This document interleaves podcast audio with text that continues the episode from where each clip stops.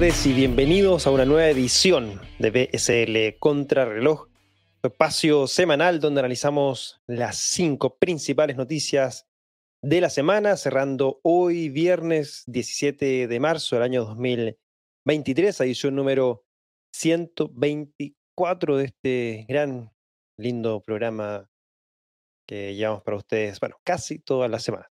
Mi nombre es Cristóbal Pereira, director del Blockchain Summit Latam y como todas las semanas me acompaña mi gran amigo Ezio Rojas, Social Media Manager para Latam de Parity Technologies. ¿Qué tal, Ezio? ¿Qué te han parecido estas últimas dos semanas que no nos pudimos ver la semana pasada, pero no han estado para nada tranquilas? A ver, Cristóbal, terremoto, ¿no? Ciclón, ¿qué no ha pasado estos últimos días? De verdad, eh, bueno, el, el propio mercado es una muestra de ello. Hemos visto una volatilidad increíble en los criptoactivos. Hemos pasado de la tristeza a la euforia en cuestión de horas. El fin de semana pasado nada más creímos que ya todo se había acabado y, hoy, bueno, estamos con nuevos máximos que no veíamos desde hace más de 7, 8 meses en los precios de los criptoactivos. Así que ciertamente semana nada tranquila, con mucho de compartir y por supuesto hoy vamos a estar analizando un poco sobre todo lo que estaba pasando. Bueno, de hecho, como tú lo mencionas, el precio de los principales criptoactivos eh, han estado al alza. De hecho, Bitcoin transándose en 26.524 dólares, Ether en 1.723 dólares, BNB en 332 dólares, XRP en 37 centavos de dólar y ADA en 33 centavos de dólar. Las cinco principales criptomonedas por capitalización de mercado sin considerar las monedas estables. Y también el market cap global pasaron, pasó la barrera del billón o los, bueno, el, billón de dólares que, se le conoce también, eh, o un trillón en, el caso de eh, medio en, Estados Unidos eh, como número interesante. Así que sí, efectivamente, ha estado interesante el mercado. Eh, por un lado, el sistema bancario eh, en crisis, por otro lado, Bitcoin y las principales criptomonedas al alza. Creo que el mercado está reaccionando de una manera bien interesante respecto a esta tecnología. Eh, y como bien se puso un camión con un letrero interesante afuera de las oficinas de Silicon Valley Bank, con Bitcoin sabemos que podemos ser nuestro propio banco. Así que muy interesante lo que ha estado sucediendo en el mercado estas últimas semanas, ¿no? Antes de partir, como siempre, revisamos un eh, pequeño recap de lo que vimos en la última edición de este programa, la edición número 123, que fue lo que revisamos eso. Bueno, Cristóbal, estuvimos analizando eh, donde había un supuesto informe que afirmaba que Mastercard y Visa estaban deteniendo sus alianzas con el ecosistema cripto.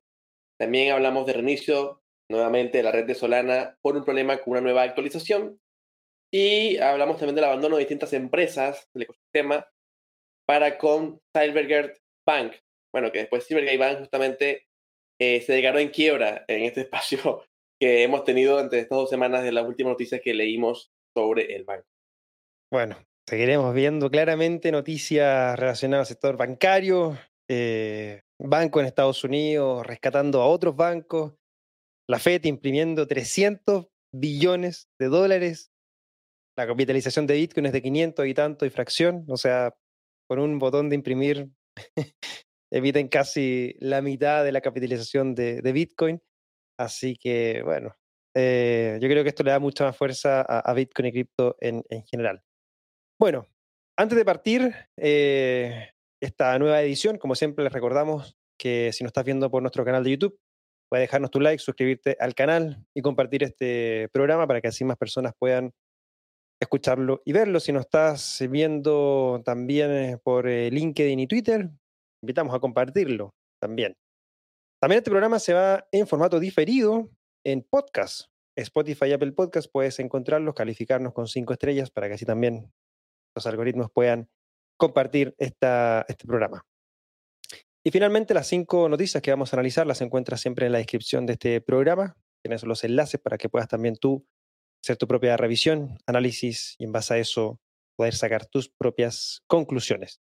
Estamos ya entonces listos y dispuestos para iniciar lo que es esta nueva edición, edición número 124 de hoy, viernes 17 de marzo. Iniciamos con un tema, bueno, bien preocupante. Es que el Parlamento Europeo aprueba una ley de datos que obliga a los contratos inteligentes a ser modificables. El Parlamento Europeo aprobó la ley de datos el pasado 14 de marzo. El amplio proyecto de ley pretendía impulsar la innovación eliminando las barreras de obstaculización al acceso a los datos industriales. Entre sus disposiciones hay un artículo que exigiría que los contratos inteligentes fueran modificables. El proyecto de ley contiene disposiciones para proteger los secretos comerciales y evitar las transferencias ilícitas de datos y establece requisitos para los contratos inteligentes de las partes que ofrecen datos compartibles, incluía la terminación e interrupción seguras. El contrato inteligente deberá incluir funciones internas que puedan restablecer o instruir al contrato para que detenga o interrumpa la operación. Especialmente deberá evaluarse en qué condiciones deberá permitirse la terminación o interrupción no concedida. Los expertos identificaron una serie de problemas con la legislación. El jefe de arquitectura de soluciones de Open Zeppelin, Michael Lewellen, comentó en una declaración facilitada a Cointelegraph, abro comillas, incluir un kill switch socava las garantías de inmutabilidad e introduce un punto de fallo, puede que alguien necesite controlar el uso de dicho kill switch. Muchos contratos inteligentes como Uniswap no tienen esa capacidad de kill switch.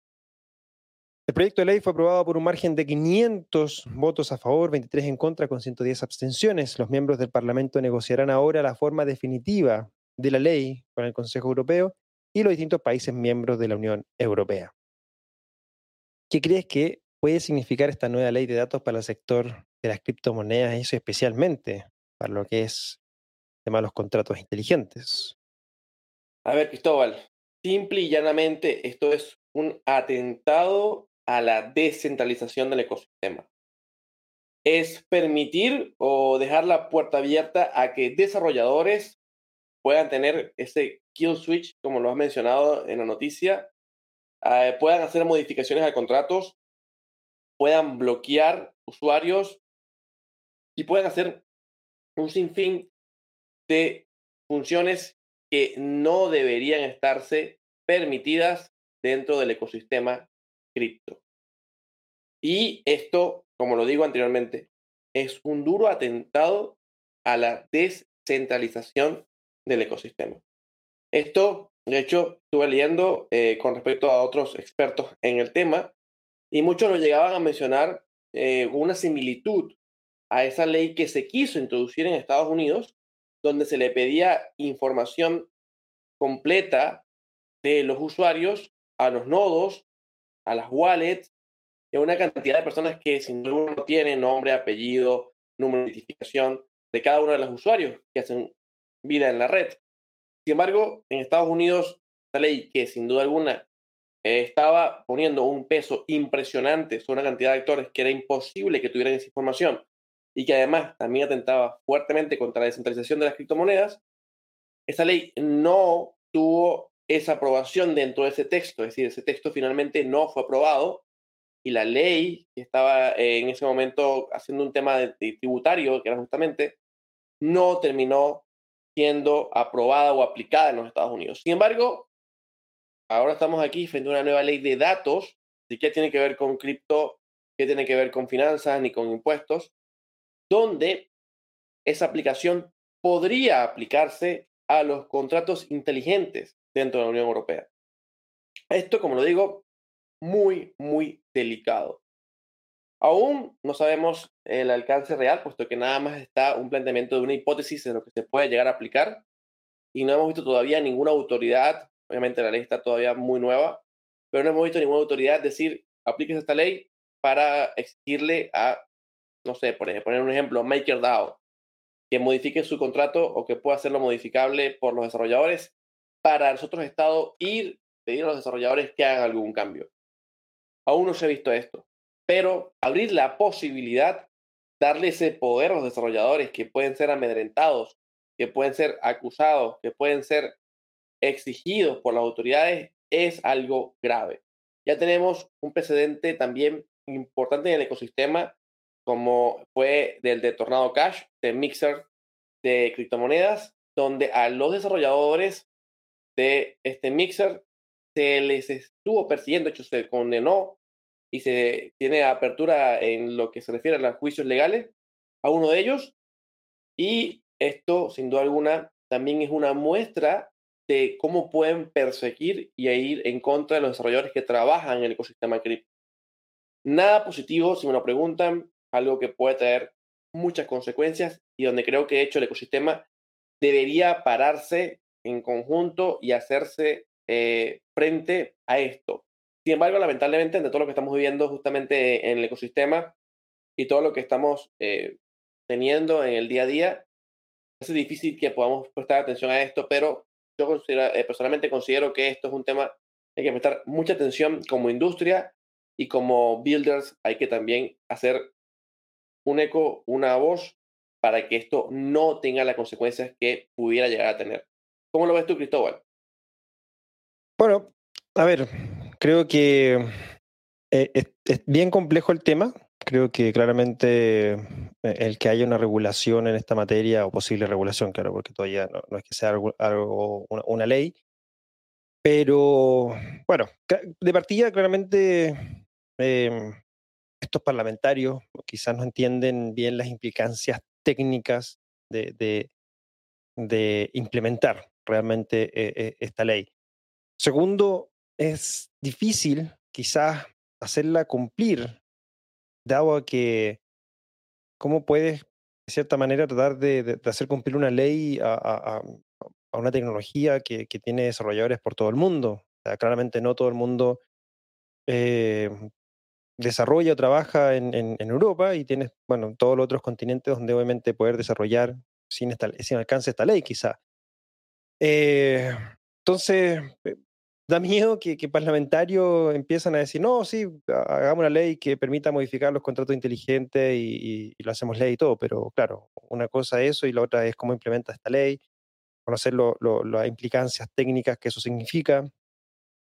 Y es muy difícil que, algo así pueda, pueda ocurrir. Yo creo que, de cierta manera, espero que no avance más y que esto finalmente termine por revertirse y, no desarrollar algo tan complejo como sería una ley que, permita eh, este tipo de, implementaciones. Yo creo que en ese sentido eh, es mucho más difícil llevar adelante un proyecto o una regulación, una ley sobre la tecnología que específicamente sobre un caso de uso que serían, por ejemplo, empresas que obviamente utilizan esta, esta, tecnología para prestar un servicio y esas empresas están basadas en un país y es así puedes obviamente aplicarle algún, algún tipo de regulación. Entonces, desde mi punto de vista, creo que es algo que están haciendo, no sé, quizás para bajar las tensiones del tema cripto, blockchain, pero es muy poco fácil de implementar. Bueno, Cristóbal, continuamos con las noticias de la semana y nos vamos con que Euler Finance fue hackeada por más de 195 millones de dólares con un ataque de flash loan o préstamos flash. El protocolo de préstamos no custodiados Euler Finance, basado en Ethereum, se enfrentó un ataque de préstamos flash o flash loans el 13 de marzo, en el que el atacante consiguió robar millones de dólares en DAI, USDC, Stake Ether y Rapid Bitcoin. Según los datos on-chain, de acuerdo a la última actualización, el hacker llevó a cabo múltiples transacciones, robando casi 196 millones de dólares al momento del hackeo. El ataque ya se ha convertido, de hecho, en el mayor hackeo de lo que va del 2023. Según la firma de criptoanálisis MetaCelut, el ataque se correlaciona con un ataque de deflación de hace un mes. El atacante utilizó un puente multichain para transferir los fondos de la BNB Smart Chain a Ethereum y lanzó el ataque ese 13 de marzo. Touch XBT, otro destacado detective chain, reiteró lo mismo y dijo que el movimiento de los fondos y la naturaleza del ataque parecen bastante similares a lo de los hackers que robaron un protocolo basado en Binance Smart Chain el mes pasado. Tras atacar el protocolo en la Binance Smart Chain, los fondos se depositaron en el mezclador de criptomonedas Tornado Cash. Euler Finance ha reconocido el problema y ha declarado que está trabajando con profesionales de la seguridad y las fuerzas del orden para resolverlo. Bueno, Cristóbal, no pasó siquiera, eh, perdón, no pasó siquiera ya tres meses eh, en, el año y estamos viendo un nuevo hackeo que sacude el mercado.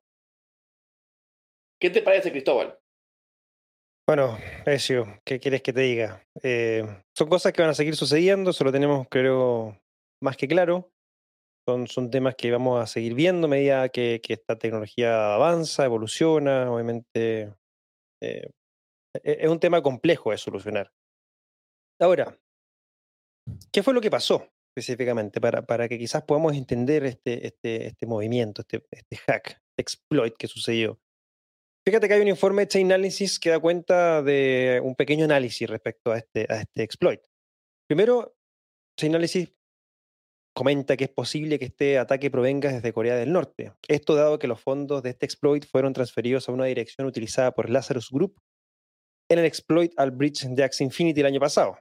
Este sería el tercer ataque de protocolos DeFi de este año, siendo claramente este el más grande, como bien tú mencionabas. Bueno, dejando el lado que posiblemente podría venir de Lazarus Group, ligado, ¿cierto?, al régimen de Corea del Norte, entendamos un poco más respecto a este hack en Euler Finance. Cuando los usuarios toman prestado y prestan utilizando la plataforma de Euler, Euler Finance, realizan transacciones principalmente con dos tipos de tokens. El e-token, que corresponde a los colaterales, es decir, cuando yo deposito, ¿cierto? Por ejemplo, deposito 100 DAI, yo lo que voy a recibir eh, como vale o como registro van a ser 100 E-DAI, que corresponde obviamente a ese colateral uno a uno que yo tengo en esa plataforma. Y si después yo solicito contra ese colateral, por ejemplo, vamos a poner un tema, USDT como préstamo, recibo los D tokens que representan la deuda. Sería DUSDT, que es obviamente el registro respectivo de la deuda que yo tengo contra ese colateral. Entonces, muy simple, los e-tokens son mi colateral y los D-tokens son la deuda. Euler emite e-tokens en función de los tipos de fondos depositados por los usuarios y D-tokens para desencadenar automáticamente la liquidación en cadena cuando la plataforma contiene más deuda que obviamente eh, colateral. Recordemos que en el caso de las plataformas de finanzas descentralizadas y todo cripto en general, no existe el concepto de las reservas fraccionadas que sí existen en los bancos, que es lo que ha llevado obviamente a tener la problemática y la crisis bancaria que existe hoy día. En el caso de los protocolos DeFi, prestan en la, en, eh, hasta la misma cantidad que tienen en colateral. No pueden prestar, obviamente, más del colateral que tienen, por ende, siempre tiene que estar el colateral, por así decirlo, un poco más alto que eh, la deuda, porque si no, ya entraríamos en un modelo de reserva fraccionado.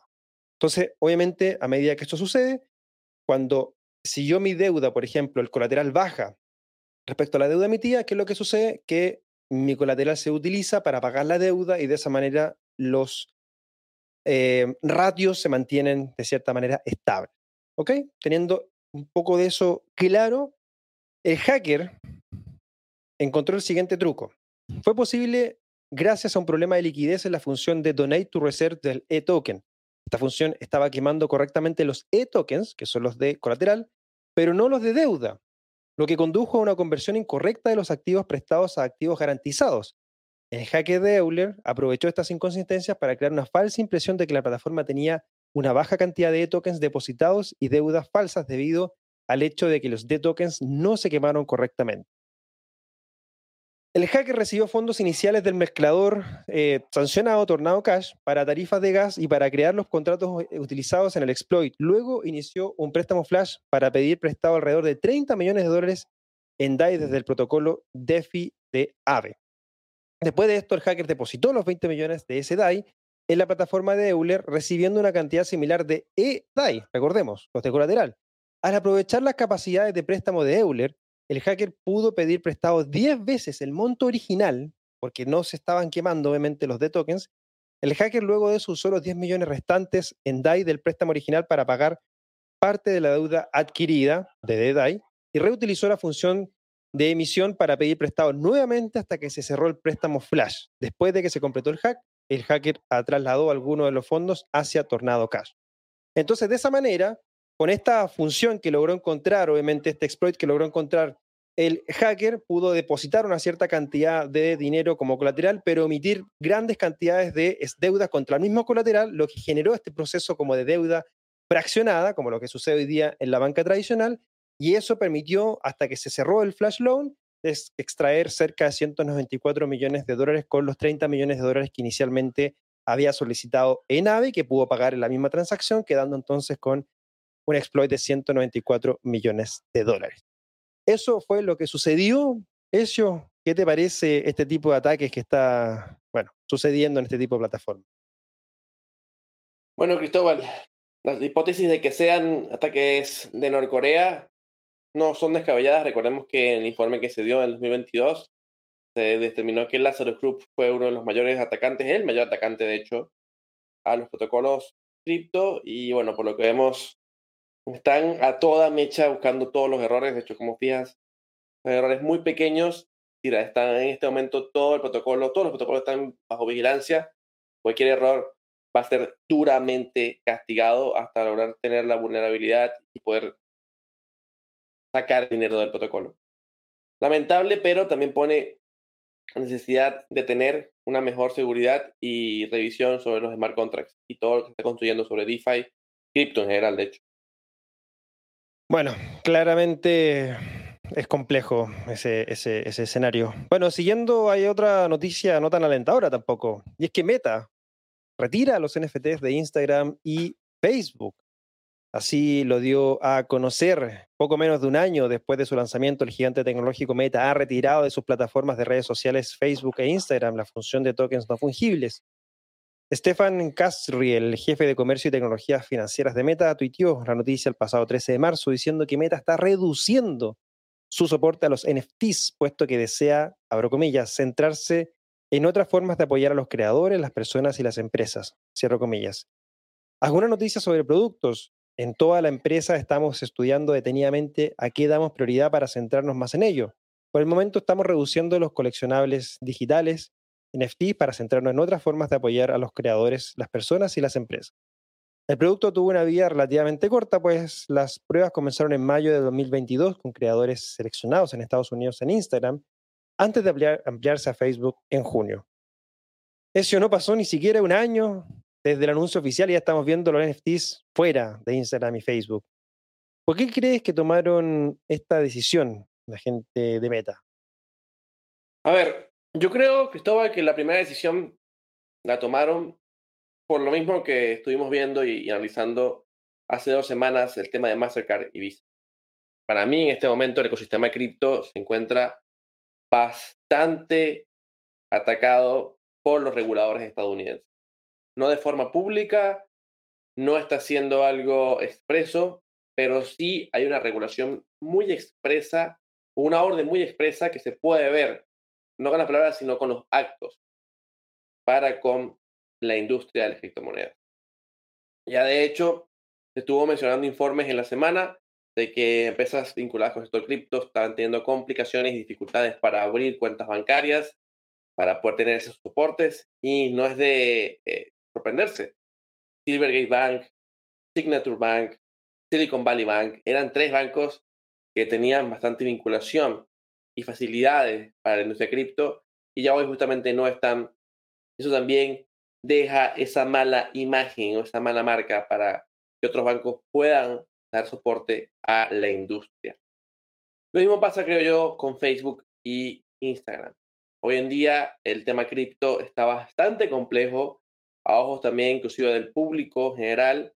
De hecho, salió por allí información de que eh, por el tema de FTX estaban demandando a youtubers, estaban demandando a celebridades, como Shaquille O'Neal, por ejemplo, todo por eh, en algún momento haber apoyado una empresa del calibre como fue FTX en Estados Unidos, que de hecho llegó a tener eh, estadios como el, lo que es el, el, FTX Arena en Miami, estadio de los Miami Heat, a tener y a ser el sponsor cripto oficial de la Major League Baseball, a ser eh, sponsor de la Fórmula 1.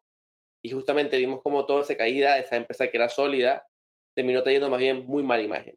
Y yo creo que justamente hoy en día Facebook e Instagram están buscando desligarse esa mala imagen y así no verse afectados, involucrados con lo que pudiera pasar para con la industria y la regulación de la industria en el futuro. Además, también, eh, según informes que estuvo revelando Facebook o Meta, los usuarios que hacían vida eh, con esta función era muy poco. Según algunos informes, no superaba el 2%, o estaba poco por encima del 2%. Y eso, lógicamente, no justifica tomar ese riesgo de, ante un activo que está en presión regulatoria, muy poco uso, darle espaldarazo para poder seguir adelante. Yo creo que entre el poco uso y la presión que estamos viendo hoy en día en la industria, que no es sencilla, estamos viendo que muchas empresas han colapsado. Hay una imagen pública bastante deficiente, que estamos viendo funcionarios ir detrás de las criptomonedas. Es muy posible que eh, Facebook haya dado un paso al lado. Sin embargo, no es el fin de los NFTs. De hecho, eh, los NFTs han tenido unos últimos meses bastante activos, ha habido un volumen interesante en muchos de ellos, pero lamentablemente este gran apoyo, este gran esfuerzo que se había hecho en su momento y lo que significaba el hecho de que una de las principales redes sociales más grandes del mundo estuviera con integraciones de toques no fungibles, ya hoy por hoy no, no se puede estar viendo. Pero bueno, habrá que ver si en el futuro, con un mayor uso, un mayor impacto de los NFTs y una regulación un poco más clara o con menor eh, riesgo o incertidumbre, hay esa decisión de tomar ese paso al frente. Pero por ahora las cosas están complicadas y bueno, estamos viendo aquí el resultado de estas complicaciones para con la industria en pleno. ¿Qué te parece a ti, Cristóbal? ¿Por qué crees que se tomó esa decisión de parte de Facebook e Instagram? Yo creo que de partida, recordemos que eh, Mark Zuckerberg anunció nuevamente una cantidad de, creo que más de mil personas despedidas de, Meta. Yo creo que aquí más que nada tiene que ver con un tema de darle prioridad a, lo que hoy día rentabiliza el negocio. ¿no? Estamos viendo un momento de crisis, un momento complejo a nivel de, mercado y, esto se traduce simplemente en que las empresas venden menos. Al vender menos, realmente tienes menos dinero disponible para invertir en actividades fuera de mantener viva su operación. Por ende, actividades de marketing o cualquier tipo de gastos en publicidad se ve reducido. Facebook, Meta, ¿cierto? Es una empresa que se dedica principalmente a la publicidad, es su principal fuente de ingreso hoy día, y al ver reducida su principal fuente de ingreso, es decir, lo mismo Meta le afecta en todo el resto de las operaciones. Entonces es un tema de limpiar, ordenar, enfocarnos en lo que nos genera dinero hoy día, salimos de la crisis y vuelve todo, entre comillas, a la normalidad. Entonces, más que nada, yo creo que es una decisión de negocio más que una decisión de que no confíen en la tecnología. Es simplemente eso. Yo creo que está claro que, la tecnología, eh, eh, confían en la tecnología, saben que puede servir, puede utilizarse Quizás en estos menos de un año se dieron cuenta de que era muy pronto el tema de integrar el tema de los NFTs en sus plataformas para rentabilizar, obviamente lo que busca eh, Meta es rentabilizar este tipo de nuevas tecnologías. Quizás más adelante volverán en alguna forma de tipo marketplace o algo así relacionado a poder sacarle un cierto nivel de rentabilidad a estas nuevas integraciones. Obviamente una empresa tan grande como Meta no va a regalar tecnología sin poder obtener algo a cambio.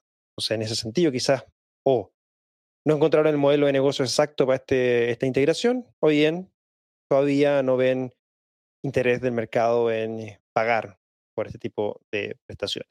Yo creo que es más que nada una decisión de negocio, más que una decisión tecnológica, me digo eso. Hemos llegado a la mitad de nuestro programa el día de hoy, viernes 17 de marzo, edición número 124 de BSL Contrarreloj. Hacemos este pequeño espacio simplemente para recordarte que las noticias que estamos analizando las encuentras en la descripción de este programa. Si no estás viendo por YouTube, puedes verlas directamente ahí, también en LinkedIn. En Twitter no están directamente los enlaces, pero ya a YouTube los podrás encontrar. Y si ya estás en YouTube, déjanos tu like, suscríbete y comparte este contenido para que así más personas puedan verlo y escucharlo. También este programa lo sacamos en diferido, en formato podcast, en Spotify y Apple Podcast, donde puedes calificarnos también como cinco estrellitas para que más personas puedan escucharlo. También los enlaces para CoinTraderF en español y Blockchain Summit Latam los encuentras en la descripción de este programa. Y atentos que la próxima semana ya se viene el anuncio oficial, la séptima edición de Blockchain Summit Latam, que se va a desarrollar en la ciudad de Bogotá, Colombia, así que ya esperen prontamente el anuncio y toda la información relativa a este magno evento que organizamos todos los años. Estamos listos entonces para seguir con eh, la siguiente noticia, mi estimado Ezio. ¿Con qué venimos ahora? Bueno, Cristóbal, venimos con una noticia positiva desde algo que se está esperando muchísimo tiempo, y es que los desarrolladores principales de Ethereum fijan el 12 de abril para la actualización Shanghai. Y es que ya se ha fijado una fecha para la esperada bifurcación Shanghai, 12 de abril. Los devs de Ethereum aprobaron la fecha límite durante la llamada Alcore Developers Execution Layer 157 del 16 de marzo. Inicialmente prevista para finales del mes de marzo, la actualización de la red principal de Shanghai incluye cinco propuestas de mejora de Ethereum, EIP por sus siglas en inglés, entre ellas la EIP 4985, que permitirá el retiro de los tokens Ether en la Bacon Chain, completando así la transición de Ethereum desde un consenso Proof of Work a un consenso Proof of Stake. La fecha prevista el 12 de abril a las 10.27 pm UTC, en la época 620.956, perdón, 9536, será ahora confirmada por los desarrolladores en GitHub la bifurcación estaba prevista inicialmente para marzo, pero los DEPs la retrasaron a principios de abril. Los validadores recibirán automáticamente pagos de recompensas en intervalos periódicos en direcciones de retiro. Además, los validadores pueden retirar completamente sus posiciones, recuperando todo su saldo. Según Etherscan, el smart contract de Proof of Stake de Ethereum ha atraído a más de 7.6 millones de tokens Ether, lo que tiene un valor de casi 29.400 millones de dólares a precios actuales. Cristóbal, muchos han estado esperando la actualización Shanghai y ya finalmente la tenemos muy cerca. ¿Qué podemos esperar de esta actualización? A ver, eso. Vamos a tratar de explicar de la mejor y la más simple manera posible. Primero, esta noticia corresponde a un hard fork o esta actualización más que noticia. ¿Qué significa un hard fork?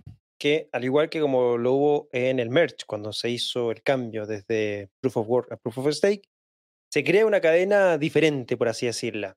Y existe la posibilidad de que la cadena actual siga en funcionamiento. Lo más probable es que esta cadena actual obviamente no sea soportada por los validadores, sino más bien todos se vayan hacia la nueva cadena que va a tener esta actualización. Pues simplemente para entender que existen los hard fork y los soft fork. Los soft fork o bifurcaciones suaves, se sigue utilizando la misma red o la misma infraestructura, la misma cadena y simplemente se le implementan las actualizaciones.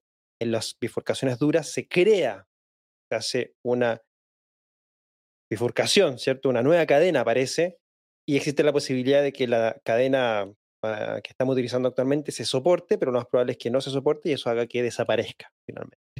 Ahora, en sentido de transacciones de Ether, de valor, de tokens, de todo lo que seguimos utilizando, va a seguir siendo igual. No vamos a tener ninguna diferencia, así como lo hubo cuando se hizo el merge, cuando pasamos Proof of Work a Proof of Stake.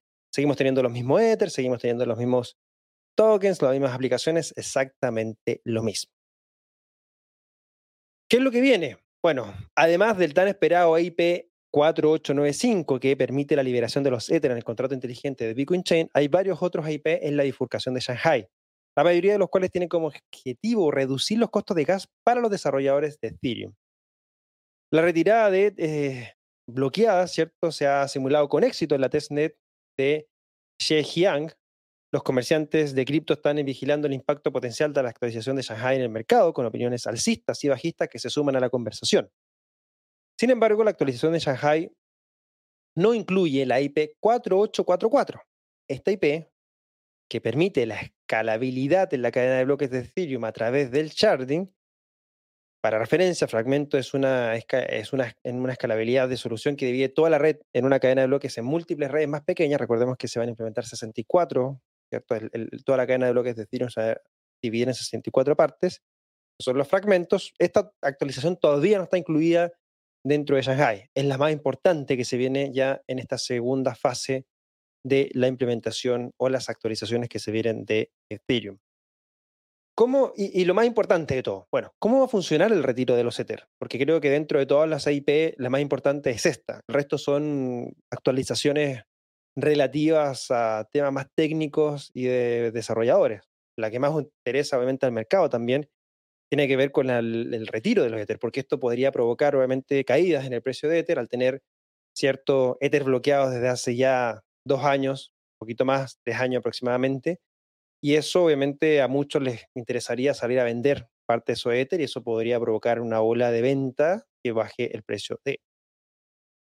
Hay aproximadamente 18 millones de Ether, bien lo mencionaste tú, que estarán disponibles para su retiro por los validadores una vez que la actualización de Shanghai se active. Sin embargo, habrá un tiempo de espera eh, para que los validadores accedan al Ether que deseen deshacer, ya que solo hay una cola única de retiros totales y parciales en la cadena de bloques cada ranura, que ocurre cada 12 segundos, solo 16 retiros parciales pueden tener lugar. Es muy importante tenerlo en consideración. Los validadores tienen dos opciones para deshacer su Ether. Primero, pueden crear una credencial de retiro para deshacer sus recompensas acumuladas en los últimos años. O en segundo lugar, los validadores también pueden salir de la cadena Bitcoin por completo al deshacer sus 32 Ether, el máximo permitido por validador. Entonces esto ya claramente significará eh, después de la implementación de Shanghai, eh, un retiro, no sabemos si masivo o no, de Ether bloqueado, quizás muchos no, muchos sí, habrá que ver qué es lo que definen los validadores. Además de esta EIP, otras que se van a implementar en la 3651, que se llama Warm Coinbase, 3855, Push Zero Instructions, 3860, Limit and Meter Init Code, 4895, los withdraws ¿cierto? De que estamos hablando recién, y 6049 Deprecate Self-Destruct.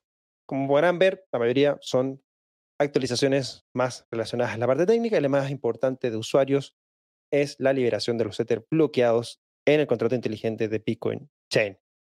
Esa es la actualización que se viene ahora para los primeros días de abril. Entonces, Ezio, ¿qué opinas tú? ¿Estás bullish con Ethereum o no todavía? Bueno, lo preocupante es el tema de mercado. Hay dos teorías, ¿no? Hay gente que dice que esto va a causar una importante presión de oferta en el mercado que puede hacer que el precio de Ether se vea afectado, mientras que otros que dicen que es más bien al revés, que esto puede aumentar la confianza de los inversores y poner más stake Ether dentro del contrato. Todo dependerá, pero lo que sí es cierto es que esto no va a dejar a nadie indiferente para nadie. Creo yo que esto va a dejar, o va a ser así muy normal. Y de hecho creo que esto va a marcar un punto de inflexión importante en la red de Ethereum. Perfecto, eso. Vamos con la última noticia de esta jornada. Y es que, como bien saben muchos, USDC se desvincula mientras Circle confirma que Silicon Valley Bank tiene bloqueados 3.300 millones casi inmediatamente después de que el emisor de USD Coin, USS Circle, revelara que no podía retirar 3.300 millones de dólares de sus 40.000 millones de dólares del Silicon Valley Bank, la venta resultante provocó que el precio de la stablecoin cayera por debajo de su paridad de un dólar.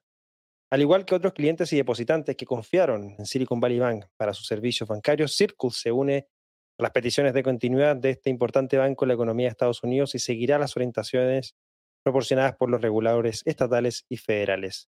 Según Dante Disparte, director de estrategia y responsable de política global de Circle, Silicon Valley Bank es fundamental para la economía de Estados Unidos. Se advirtió de que su quiebra sin un plan de rescate federal tendrá implicaciones más amplias para los negocios, la banca y los empresarios.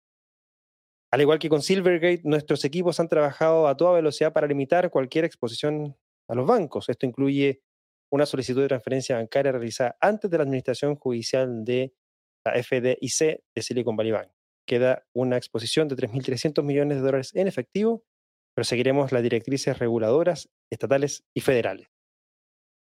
USDC ha sido el gran protagonista de estos alocados días, Ezio. ¿Qué fue lo que sucedió finalmente con la segunda moneda estable más grande del mercado?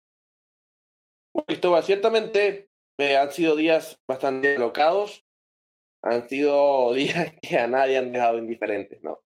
Ahora bien, ¿qué sucedió? Ya esto se ha discutido bastante, pero algunos todavía no están muy claros por qué se ha afectado USDC, qué fue lo que llevó a que USDC tuviera este impacto en el mercado. Cierto es que USD Coin es una moneda estable emitida por Circle.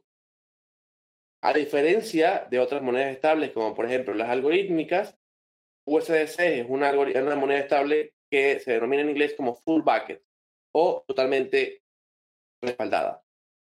Lo que implica que por cada USDC que hay en el mercado hay un dólar que está en alguna cuenta bancaria o en algún activo seguro respaldando este dólar o esta moneda estable, este cripto dólar que se encuentra dentro del mercado. USDC tiene una capitalización de mercado superior a los 80 mil millones de dólares y según ha emitido en Circle, su empresa emisora, en diversos reportes, este eh, se encuentra respaldado por fondos en diversos bancos de los Estados Unidos. el cash, o el dólar como tal, en liquidez es uno de los principales activos que respalda el Coin o, o USDC. Particularmente Silicon Valley Bank, que era un banco, era porque ya justamente las casas horas declaró la quiebra, era un banco ubicado en California que se ha mostrado en los últimos 20, 30 años como bastante amistoso para las empresas tecnológicas y las startups.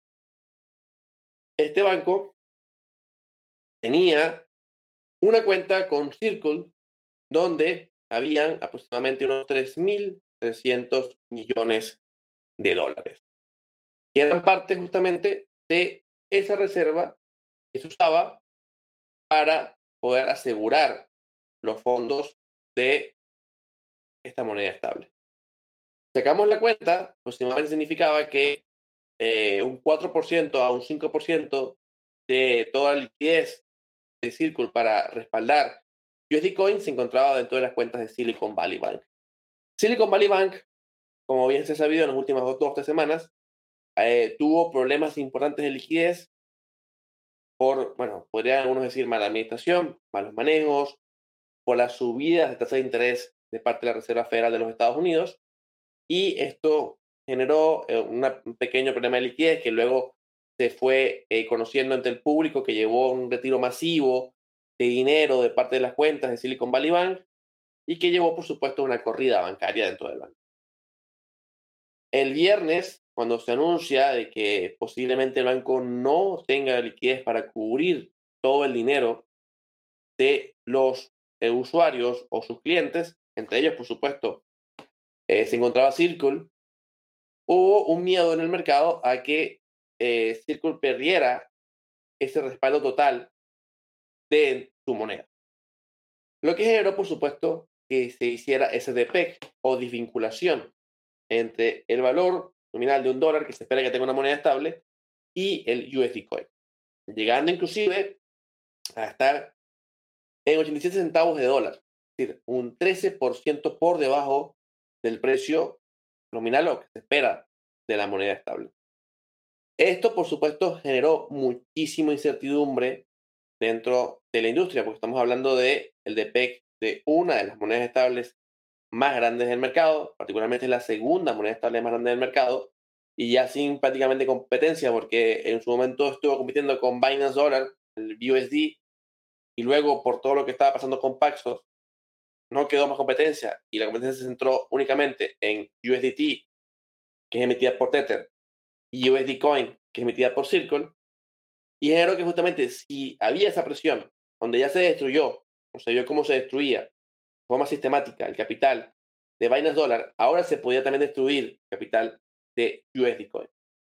Por supuesto, eso generó estrés en el mercado, precio de Bitcoin cayó por debajo de los 20 mil dólares, muchísimos criptoactivos se vieron afectados a nivel de precios y hubo esa incertidumbre dentro de la industria. Sin embargo, esto eh, eh, pasó como algo momentáneo, puesto que luego hubieron muchas noticias positivas al respecto. Primero, en primer lugar, se mencionó que eh, hubo una especie de rescate a el Silicon Valley Bank. Digo una especie porque no fue realmente un rescate.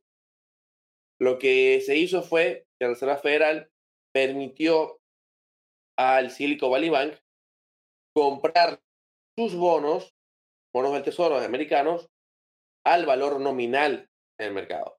Que era lo que justamente estaba aniquilando las reservas de la Silicon Valley Bank porque habían adquirido bonos en el 2020, 2021 con esos intereses del 0 al 2%, que luego posteriormente el mercado había castigado duramente los precios de esos eh, títulos de bono y no era posible venderlos al precio nominal, por lo que eh, estaba teniendo pérdidas que incurría justamente en tener ese problema de liquidez.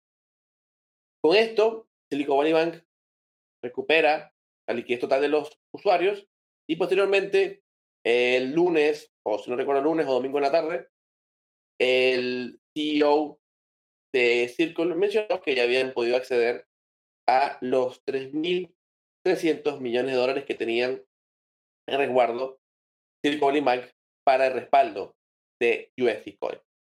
Y eso fue lo que permitió la recuperación de la, el valor o la vinculación de USDC con el dólar. Y además, esto o esta acción de parte del gobierno de Estados Unidos, donde se notó o se demostró una inyección de liquidez muy alta para los mercados, también hicieron subir los precios de los criptoactivos.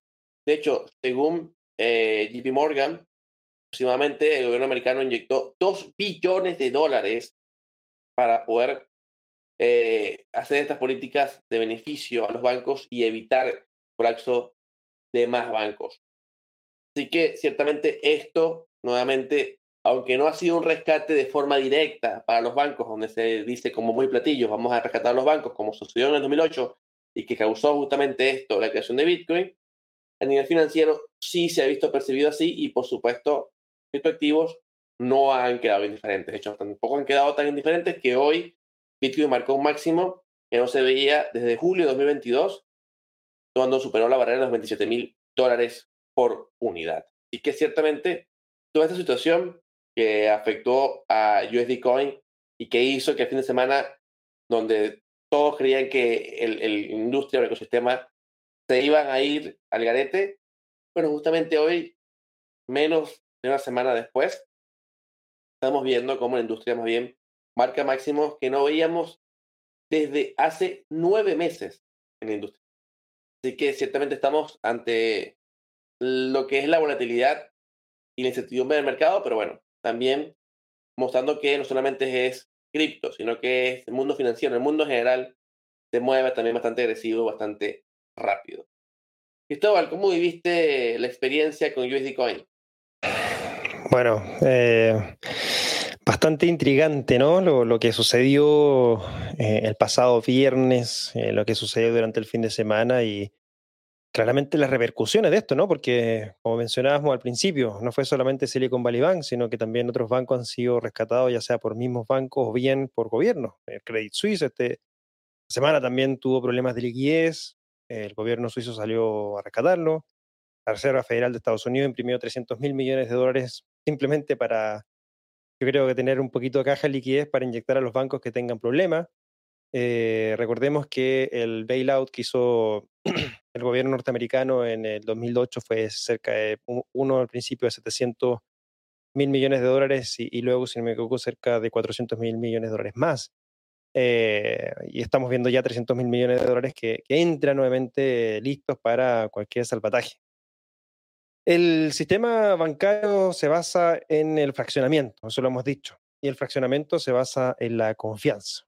Y hoy día, más que nunca, el sistema bancario ha mostrado ser eh, poco confiable por la poca transparencia que tienen y la posibilidad de tener un activo controlado simplemente por nosotros, como lo es Bitcoin o cualquier otra criptomoneda, tiene un potencial gigantesco realmente de poder evitar este tipo de problemáticas. Hay temas de usabilidad, claro, hay temas de que no todo el mundo recibe Bitcoin o cripto en particular. Pero es cosa de que lo empecemos a utilizar nosotros mismos y empezar a decirle a nuestras personas familiares. Hoy día ya prácticamente es muy fácil vivir 100% en cripto a través de sistemas que te permiten cambiar a tu moneda local sin mayores problemas. Así que todos tenemos la posibilidad hoy día de ser nuestro propio banco.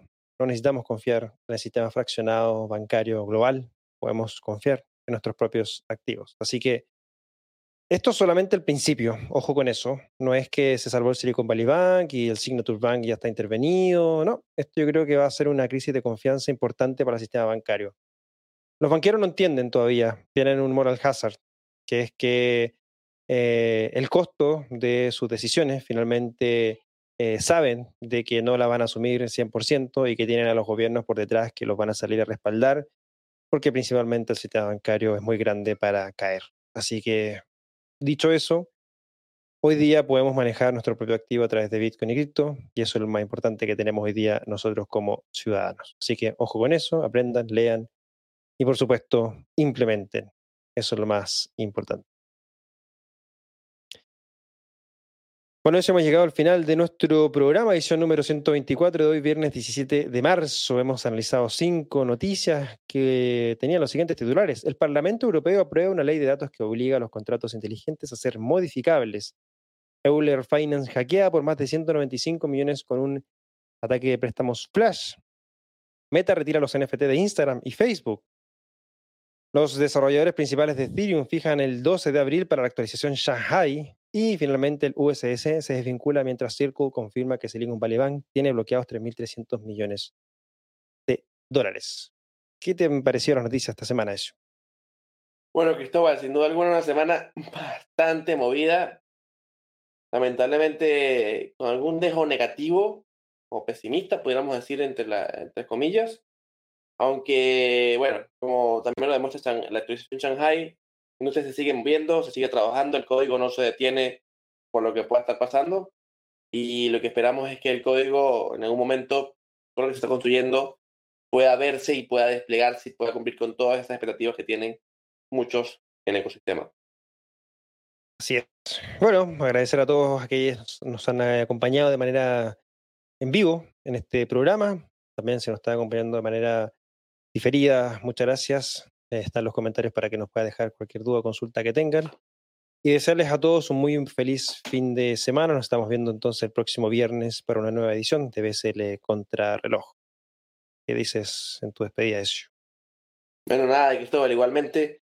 Gracias a todos por seguir el programa y será hasta una próxima edición que nos estemos viendo con más noticias y que esperemos que tengamos noticias más positivas. Bueno, ya vamos a tener por allí una justamente con la fecha oficial de lo que va a ser el Blockchain Summit Latam, así que esperemos también tener más, más y más y bueno, poder vernos muchos allá en Bogotá, Colombia, cuando se haga este evento anual. Excelente. Así será. Nos vemos entonces la próxima semana. Atento a nuestras redes sociales, las encuentra en la descripción de este programa. Que esté muy bien y nos vemos pronto.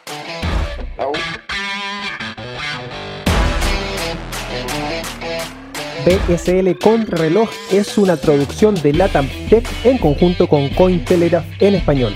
Las opiniones vertidas en este programa son de exclusiva responsabilidad de quienes las emiten y no representan necesariamente el pensamiento ni de Latam Tech ni de Cointelegraph. No entregamos recomendaciones de inversión, te invitamos a realizar tu propia investigación.